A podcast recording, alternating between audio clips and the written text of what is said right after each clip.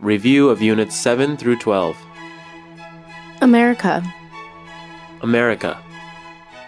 美国、美洲、 so, so, 因而、所以、那么、 China, China, 中国、 before, before, 在什么以前、 hobby,